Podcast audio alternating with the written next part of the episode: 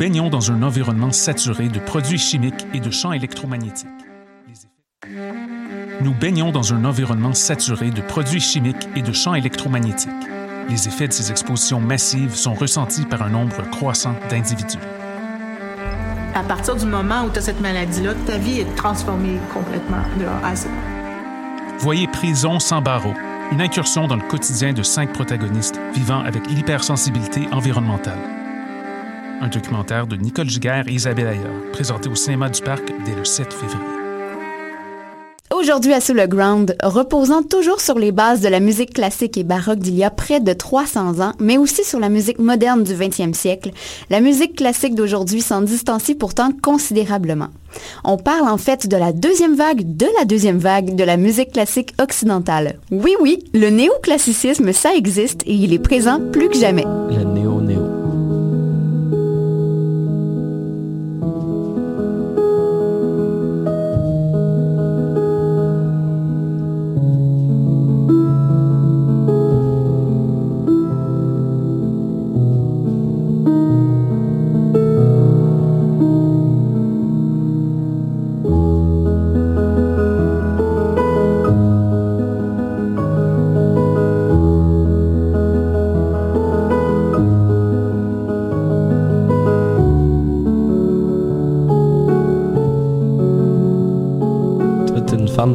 J'adore. Le- L'affaire, c'est que j'ai juste écouté le 1 plusieurs fois. T'as jamais écouté les autres? Non, Ok. Fait que t'as pas, mettons, toi, t'as pas peur du 4 qui va sortir parce que tu penses pas Ah! que ça va scraper la trilogie parce qu'anyway, t'as pas vu la c'est trilogie. ça, j'ai pas vu le reste. Mais euh, non, pour vrai, ce soir, euh, je, vais, je pense que je vais faire ça en flattant mon chat. M'a écouté, il va me taper les deux autres. Parce que là, ils sont censés sortir euh, la Matrice 4 puis John Wick 4 le même jour. puis c'est le jour de la fête à Kenny Reeves. ça va être mongol. Tout le monde va capoter le dans les rues. C'est le Can You Day? Can ça you believe it?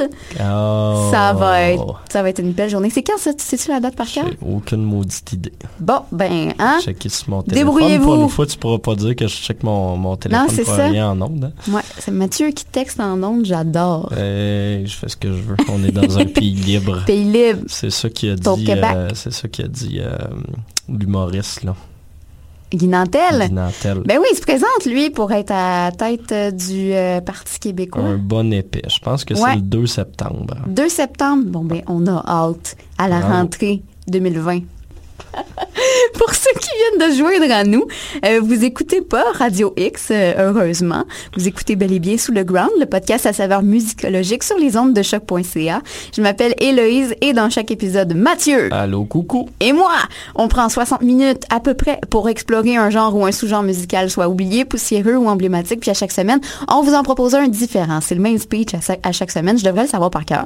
Tu devrais. Je l'écris tout le temps, pour être sûr. Hein? Rigueur. D'un coup. que- Ben oui. Aujourd'hui, pourquoi on parle de néo néoclassicisme? Euh, Ben, c'est que la pièce qu'on vient d'entendre en intro, c'est l'œuvre d'Alexandra Stravinsky, euh, une des musiciennes euh, les plus populaires de chez nous en ce moment. Euh, depuis quelques années, son nom est sur toutes les lèvres. hein. Elle, a, remporté trois Félix cet automne pour son album Inscape paru en 2018. Elle est la chouchou de Radio-Canada en 2019. Elle attend aussi de se faire couronner au Juno en mars prochain. Puis elle signe des trames sonores pour le très réputé réalisateur québécois Jean-Marc Vallée. Pourtant, la pianiste québécoise n'est que la pointe de l'iceberg de toute la masse néoclassique qui continue de grandir à vue d'œil. En fait, les musiciens de partout dans le monde, en particulier en Europe avec l'Allemagne en tête, au Japon ainsi qu'en Amérique du Nord, ils continuent de perpétrer la tradition occidentale de la musique dite classique à la sauce du nouveau millénaire. Je pense effectivement que c'est important de démontrer que la musique dite classique ou savante, pour euh, utiliser les bons termes, n'est pas une grande boîte fourre-tout et que dans cette méga catégorie musicale, il se trouve énormément de nuances, de tendances de compositeurs et compositrices avec des styles différents, issus de plusieurs époques. On veut pas non plus vous dire de googler néo-néoclassique parce que ça ça existe pas vraiment. là. C'est un terme qu'on a... euh, semi-inventé pour vous présenter justement cette nouvelle vague, ce revival-là de la composition orchestrale et pianistique à l'aube du nouveau millénaire. C'est beau dans les oreilles. La poésie. Je suis un poète, moi. T'es un poète.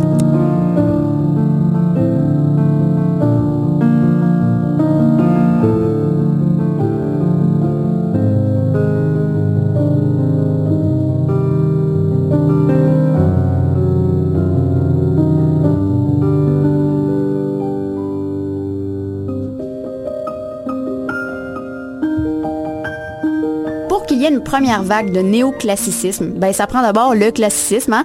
Euh, là, on parle de ce que les Mozart, Strauss et Beethoven faisaient à la toute fin des années 1700 et jusqu'à la moitié du siècle suivant, à Vienne en Autriche. Mais bon, le temps a passé, la musique a tranquillement évolué, puis on se ramasse au tournant des années euh, 1900 au 20e siècle, puis les compositeurs commencent à s'ouvrir sur d'autres horizons, Mathieu. Effectivement. Et là, les compositeurs vont s'interroger sur la direction générale que la musique euh, savante ou classique est en train de prendre. Euh, le genre, faut savoir qu'il s'embourgeoise de plus en plus. Euh, à cette époque-là, c'est toujours les mêmes compositions qui vont être présentées partout sans relâche et qui laisseront pas de place à la nouveauté. On est tanné d'entendre les mêmes affaires depuis 150 ans. ce qui fait qu'à Vienne, en contestation, ben, Vienne est toujours bien bandée sur Mozart, Beethoven, Bach et Strauss. Eh bien, on va fonder la seconde école de Vienne, là, avec Schoenberg, avec Berg et Webern. Et euh, ces trois-là vont inventer la musique sérielle et la musique dodécaphonique, euh, pas mal juste pour faire chier, en gros. Euh, du côté de la France, on va s'approprier le néo-romantisme avec des, des compositeurs comme Debussy, Ravel, Satie, Bizet et également le groupe des six, soit Auric Duré, Honegger, Milo et Poulenc et Taillefer. Et finalement, du côté des pays slaves, ben il y Bartok, Enesco, Stravinsky, Prokofiev et autres Rachmaninoff qui vont juste décider d'être plainly weird en gros pour le fun de la chose. Euh, donc toute cette mouvance là, on va la définir comme la musique moderne. Oui, parce que la musique moderne, en fait, c'est un terme assez flou, vague, tout comme la musique contemporaine hein, ou la musique actuelle, pour ceux qui se souviennent de notre émission euh, de la dernière saison sur les musiques contemporaines. En gros, on va y inclure plusieurs styles et sous-genres qui sont souvent même en contradiction totale et qui visent parfois même à se réfuter ou à se ridiculiser. Mais bon, on inclut la musique tonale et, la musique atonale là-dedans aussi. Euh, ce qui fait que c'est pratique pour désigner la musique savante issue de la première moitié du 20e siècle, euh, où en fait pas mal tout qui s'est fait avant la Deuxième Guerre mondiale. Puis on va utiliser le terme musique contemporaine pour tout ce qui a suivi 50 années euh, après la Deuxième Guerre mondiale. Exactement. Pour l'anecdote, c'est Edgar Varese qui va utiliser en premier euh, l'expression musique néoclassique dans les années 30, puis c'était pour rire de ce mouvement-là plutôt que pour l'acclamer.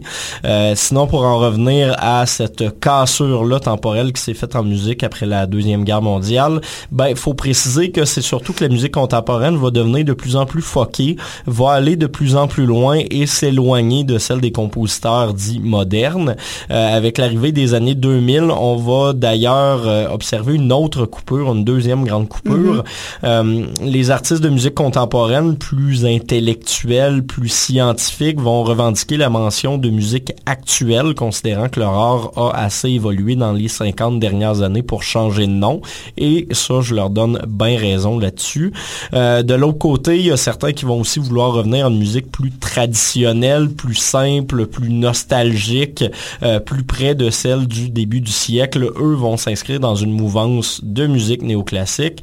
Et puis c'est là que ça foque le chien parce que ben, le néoclassique, ça existe depuis déjà très ben longtemps.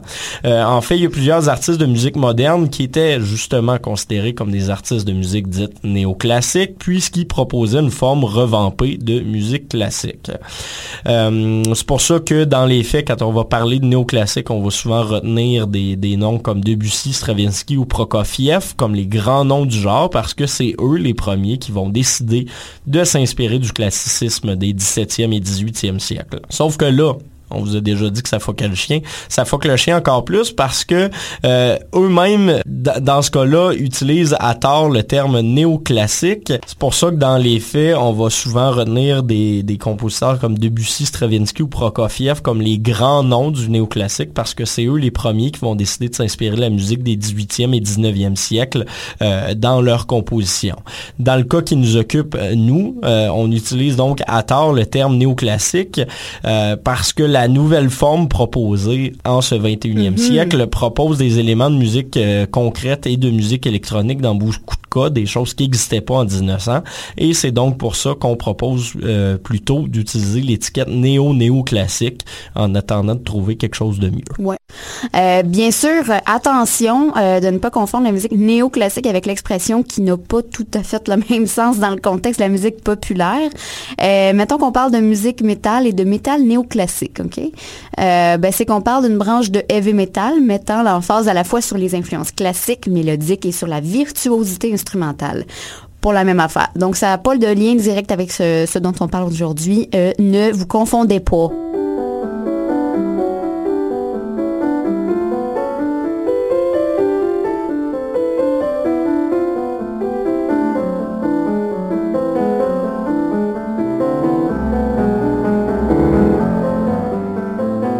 D'entendre Eric Satie parce que c'est un artiste euh, assez important de, la, musique moderne.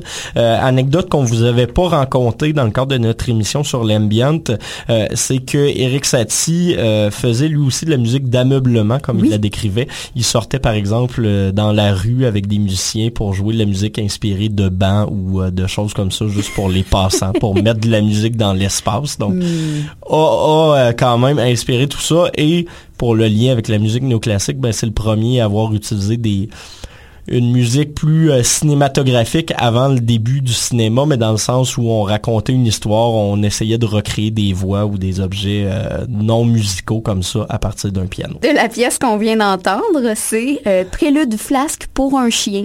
Puis il y a aussi vrai, véritable prélude flasque pour un chien quand il avait réécrit la pièce parce que son éditeur l'avait rejeté.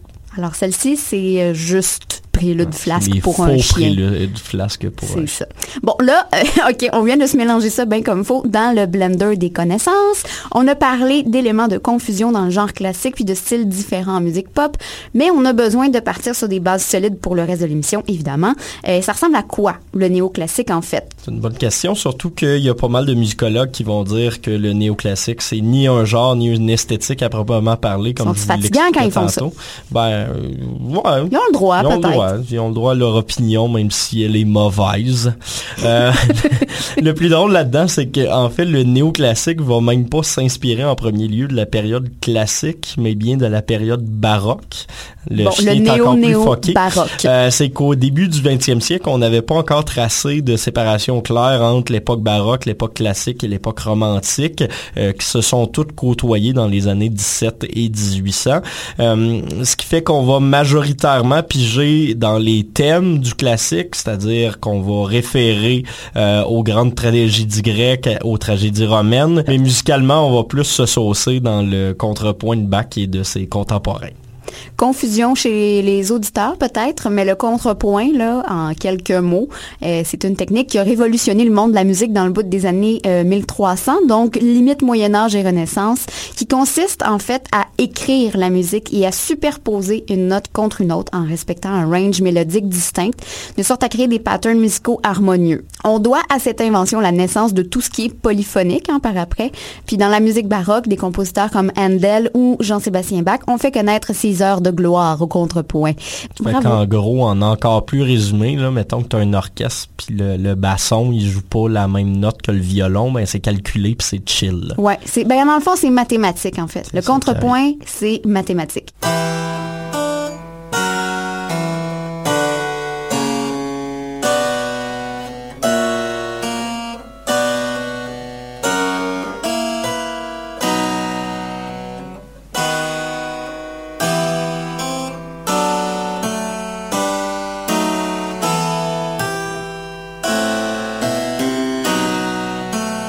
À part de ça, ben on va surtout appliquer à la musique néoclassique les idées majeures de, de l'époque où on la travaille. C'est-à-dire que euh, ben on va commencer à rejeter la tonalité euh, dans la musique en Europe et on va donc intégrer ça de façon subtile à la musique. Ça puis le sérialisme comme chez Satie.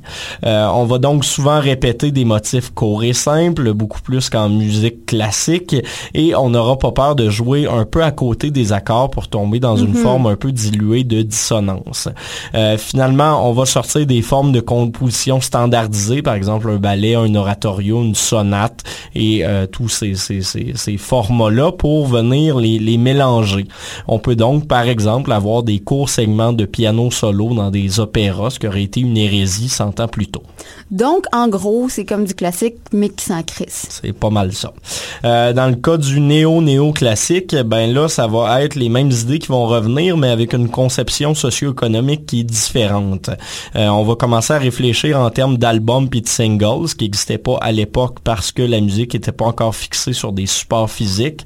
Dans le temps, tu peux-tu croire, fallait sortir de chez vous, t'acheter un billet pour aller voir l'orchestre, aller voir le concert, t'en souvenir puis chérir ça jusqu'à la fin de tes jours.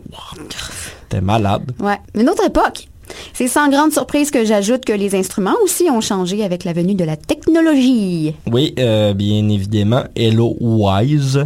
Euh, on va donc intégrer de plus en plus d'électroacoustique à la musique, surtout chez les Scandinaves, et finalement la façon d'enregistrer la musique va beaucoup se concentrer sur le jeu et sur ce qui l'entoure.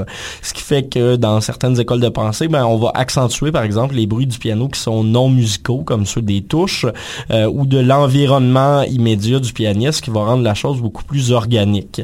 Quand vous écoutez du Jean-Michel Blais, par exemple, ben, on entend le plancher craquer, les enfants crier dans la rue ou des camions passer pas loin du magasin de piano où il aura enregistré euh, de nuit l'album Dans ma main.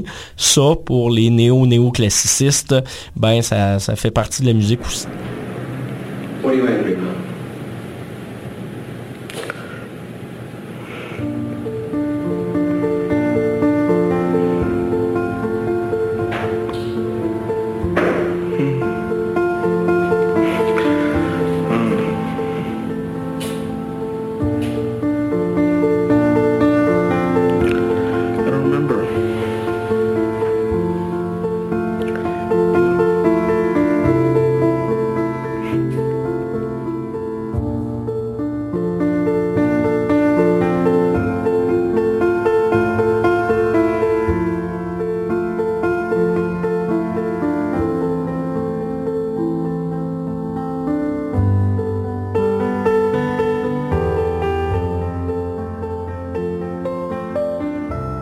On voit un engouement autour du néoclassique depuis les années 2000?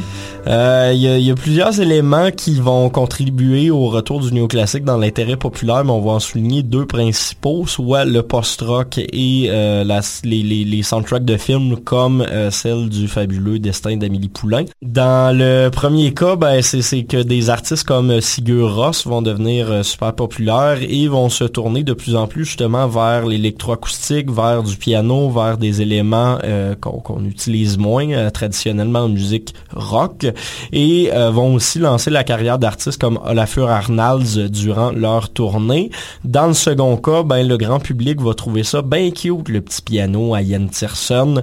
Or, Amélie Poulain tire un peu vers le, le néoclassique sur certaines compositions et ça, ça va mener à des phénomènes populaires un peu surprenants comme celui d'Alexandra Streliski par exemple. Streliski qui va tourner sur des radios commerciales, euh, va être connu de mes grands-parents, va faire des festivals puis gagner Ben des ouais. prix, mais va être snobé de l'autre côté par une bonne partie de l'avant-garde musicale.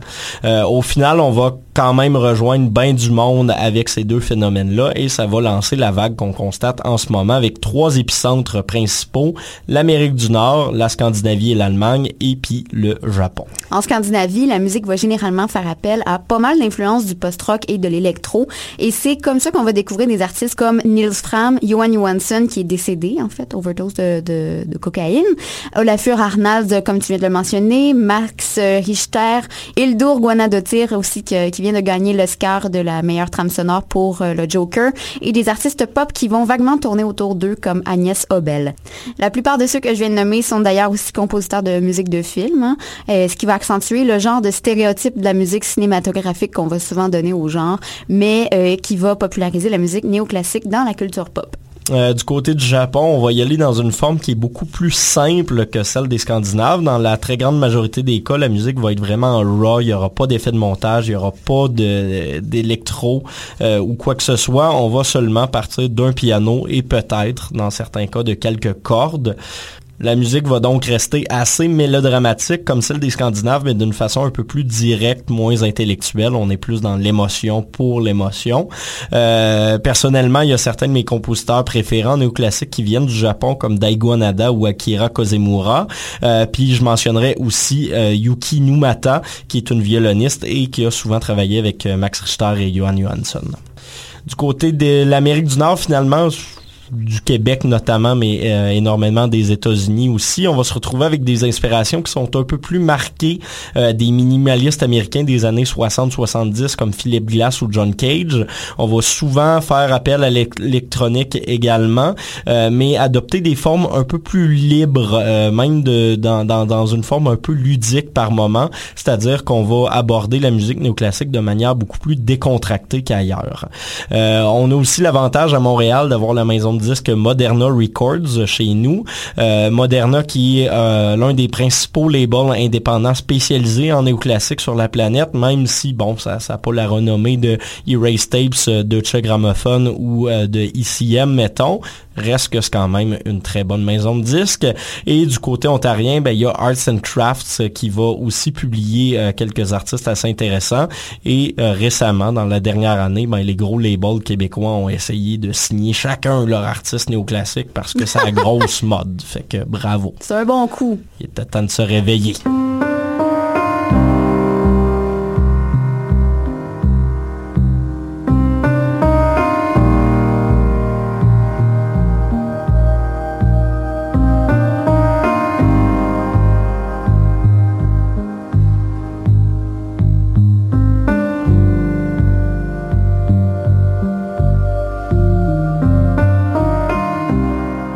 Est toujours ici en Amérique du Nord, au Québec, euh, dans la foulée de compositeurs comme Jean-Michel Blais. Il y a Flying Horses, alias la multi-instrumentiste Jade Bergeron, qui allie des textures électroniques et des instruments non traditionnels comme le Célesta, le Wurlitzer, les euh, boîtes à musique et des carillons dans ses compositions, majoritairement au piano et au violoncelle. Ses compositions rappellent parfois ce son typique à la Yann Tiersen.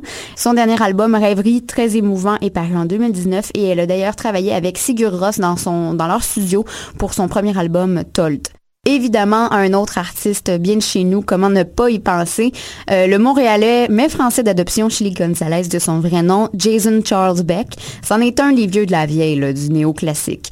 Il a commencé à faire carrière tout jeune dans les années 90 avec un groupe rock oubliable. Il s'est poussé en Allemagne pendant un petit bout où il a développé ses talents de rap et de hip-hop. Puis là-bas même, il a fait partie d'un groupe de musique de marionnettes. Et finalement, il est euh, revenu aux sources au piano dont il jouait enfant. Donc, depuis le début des années 2000, vous l'aurez deviné, euh, son génie musical euh, mix and match euh, toutes ces connaissances-là et toutes ces influences musicales-là dans ses compositions. Des bons exemples de sa couleur musicale vont se trouver dans les albums Ivory Tower, sorti en 2010, ou Chambers en 2015, où il rappe, il joue du piano, il fait appel à des instruments à cordes ainsi qu'à des percussions acoustiques ou synthétiques. Ben, ben, fuck. Ouais, ouais, vraiment, c'est c'est ça. ne pas croire que ce gars fait juste jouer du piano. Ces spectacles commencent toujours vraiment smooth. Ça, je suis allée le voir euh, au mois de janvier cette année, puis euh, voilà trois ans quand il avait sorti Chambers. Euh, tu sais, c'est ça, c'est vraiment smooth au début, puis il finit par faire du body surfing. il est complètement pété, ce gars-là. Ça te brise les conventions du show classique, ça, mon ami. Puis oui, c'est toi qui m'a qui m'a informé de ça. Ben oui, il a aussi lancé un excellent album de musique style cabaret, piano bar avec Jarvis Cocker en 2017. Il fait tout. J'avais bien trippé là-dessus, moi. Style cabaret. Cabaret, non, mais c'est vraiment comme s'il était dans, dans, le lobby d'un hôtel. Ah, c'est des fun. genre comme, puis Jarvis fait euh, un gros crooner à côté. C'est malin. Ah, ben, à découvrir. I hold a grudge, like a rapper holds his crotch. So just watch me. Because if you snub me, I'll try to control my temper. But I'll definitely remember. See, what I need are enemies. Please. A nemesis or nemesis? They say revenge is like sashimi. Sinon, on l'a déjà mentionné, mais Jean-Michel Blais, c'est vraiment un des artistes les plus intéressants du genre en ce moment, que ce soit ici ou ailleurs dans le monde. Euh, le pianiste de Montréal vient de lancer la trame sonore du film Mathias et Maxime de Xavier Dolan, mais il y a aussi deux albums disponibles, ou trois cités, un OG comme moi, parce qu'il a fait disparaître de partout son premier album, euh, disparu de partout, Ah, sauf ouais. de mon disque dur, visiblement.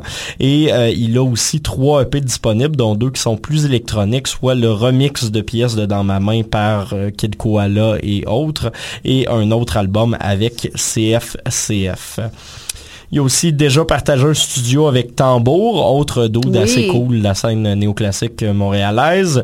Euh, Tambour qui fait dans le néoclassique de chambre, dans le sens où il joue avec, avec un petit orchestre de chambre, un petit ensemble à cordes et quelques cuivres. Sur son dernier album qui s'intitule Constellation ou Comment arrêter le temps, il a aussi commencé à s'intéresser à l'électro et au sampling.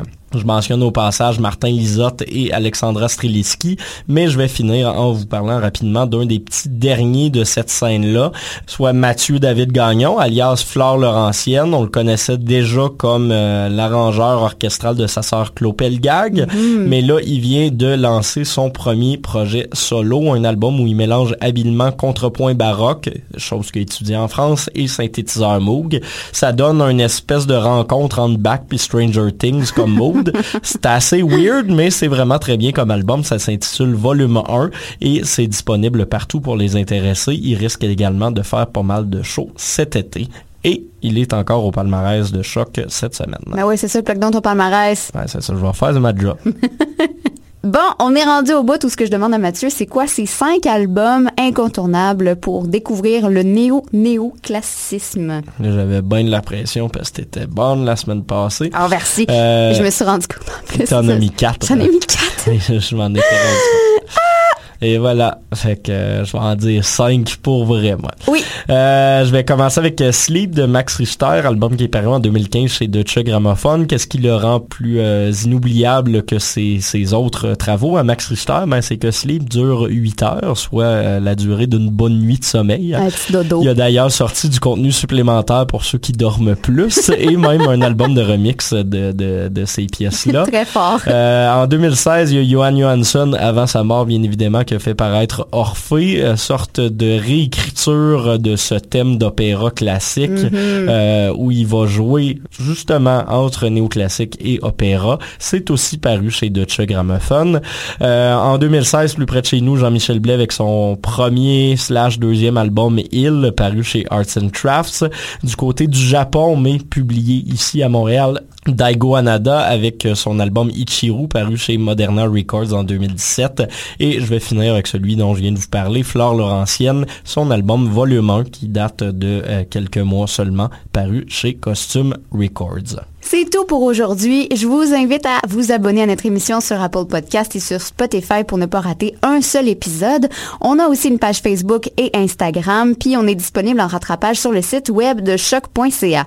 C'était Héloïse Léveillé et Mathieu Aubre. La semaine prochaine, Mathieu est très occupé et moi aussi, euh, tout le temps trop. Alors, on va dropper un mix musical surprise d'une durée d'une heure vendredi matin prochain, à défaut de présenter du contenu moyen intelligent. Moyen. Euh, dans le prochain épisode, par contre, on va jaser de Trip Up. Soyez là. À dans deux semaines, les amis. Cœur, cœur, cœur, cœur, cœur.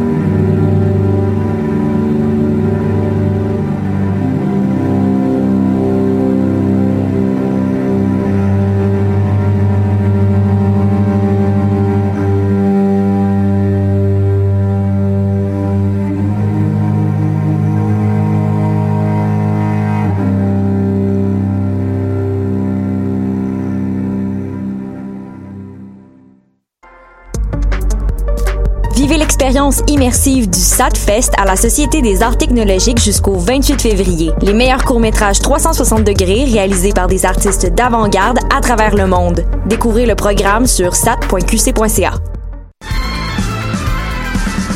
Les apatrides anonymes, c'est Mathieu, Marie-Ève et Simon qui sont avec vous